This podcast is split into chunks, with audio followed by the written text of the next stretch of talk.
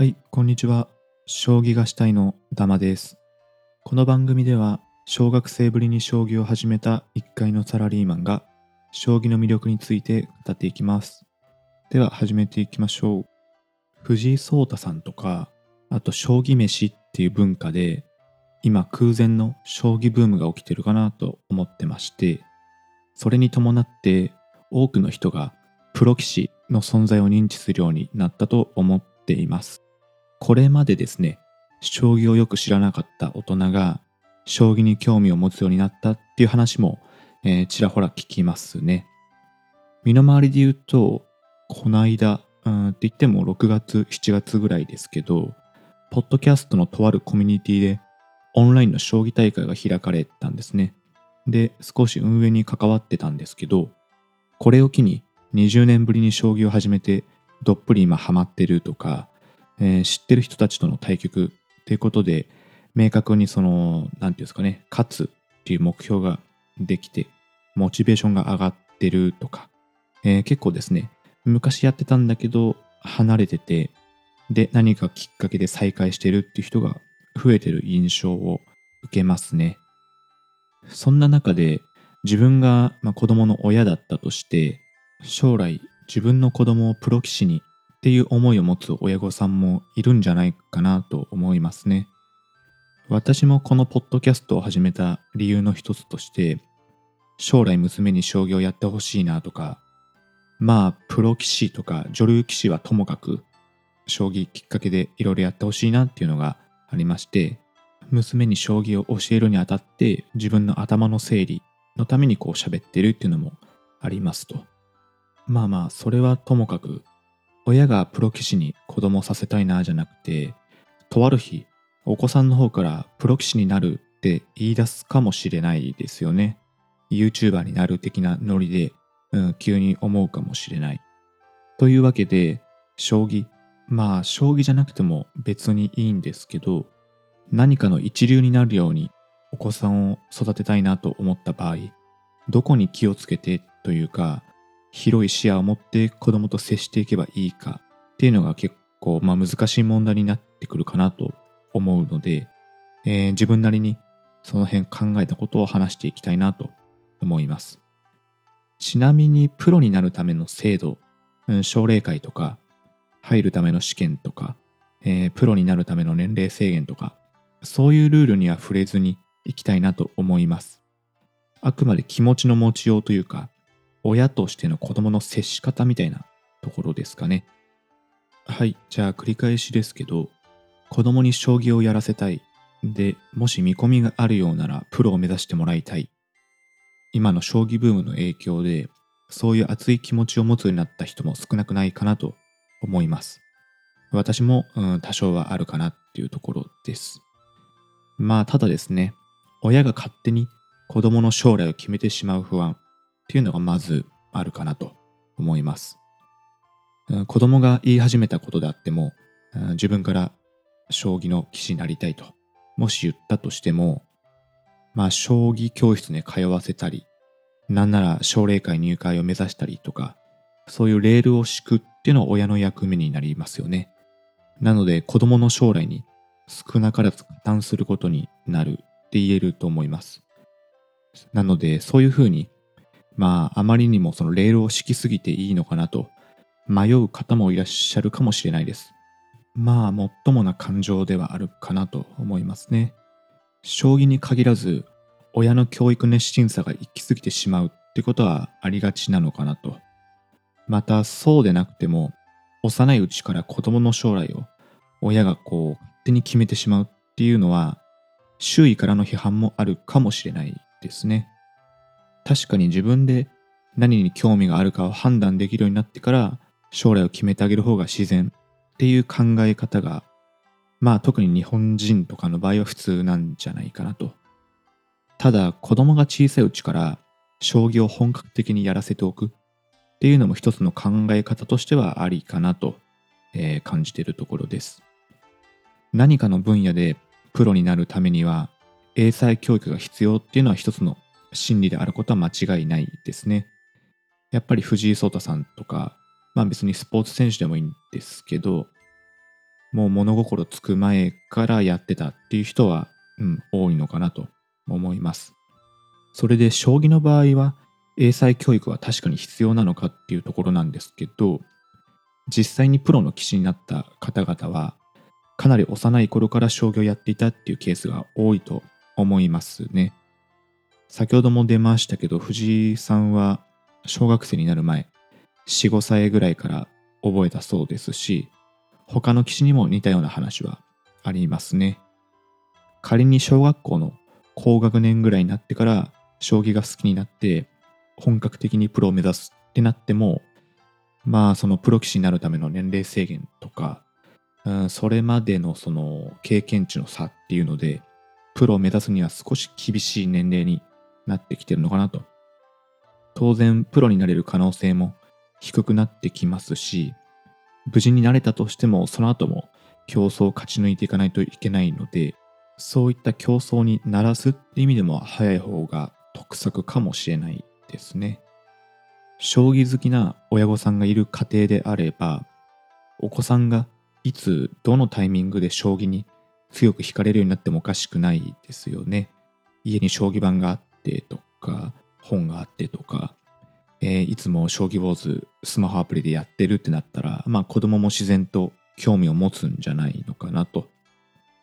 大きくなってから将棋の道を本格的に目指すようになるくらいだったら、まあ、どうせなら小さいうちから目指して本格的に訓練っていうんですかねを受けさせておいた方が親として結果的に後悔しなくて済むっていうのも一理あると思います。まあただですね、えー、みんながみんなプロ棋士になれるわけでは当然ないので、えー、どこかで、えー、プロ棋士を断念するタイミングっていうのが出てくると、それは大きく分ければ次の2つかなと。1つ目が本人、子供自体があまり将棋に興味を示さなくなった場合。2つ目は過酷な競争に負けてしまう場合ですね。もしも早い段階で、えお子さんが将棋に見込みがないなと、えー、強いけどプロになるほどじゃないなと分かったら、早めに方向転換をさせてあげるっていうのも手ですね。その時点からでもお子さんが活躍できるような別の道を一緒に探してあげるってこともできると思います。将棋で培った経験は必ずどっかで生きてくるので、まあ無駄にはならないですよね。で、えー、まあ断念する時の判断基準なんですけど、もうちょっとまあ深く見ていくと、一つは将棋への思いの強さがあるかなと思います。プロになるような子供っていうのは、将棋に対する熱意が抜きんでてるらしいんですね。えー、っと、結構前の藤井聡太さんの回の時にも話しましたけど、えー、谷川先生とですね、えー、指導対局してもらってて、指導対局なんで、まあ、プロ棋士が子供といい感じに勝負をしてあげるっていうぐらいのもんだと思うんですけど、谷川先生から引き分けを藤井さんが提案されて、えー、号泣したっていう話もありますし、まあ他にもですね、大会で負けた時の悔しがり方が尋常ではなかったと。本当に会場に響き渡るぐらい、号泣っていうか方向みたいな感じで、で、お母様がそのバンから引き剥がすっていうシーンが結構あったそうなんですね。まあ他の棋士でも、例えば石田直弘さんという方、この方はですね、出身が北海道なんですけど、奨励会に通うために中学校を早退して実家の北海道から車で約2時間旭川空港まで行って、えー、そこから東京へ行ってその奨励会の例会対局ですねに臨むっていうのを月に2回続けていたそうです本人のガッツも当然ありますし、まあ、生活環境によったらその両親のガッツも必要不可欠ってことですよね。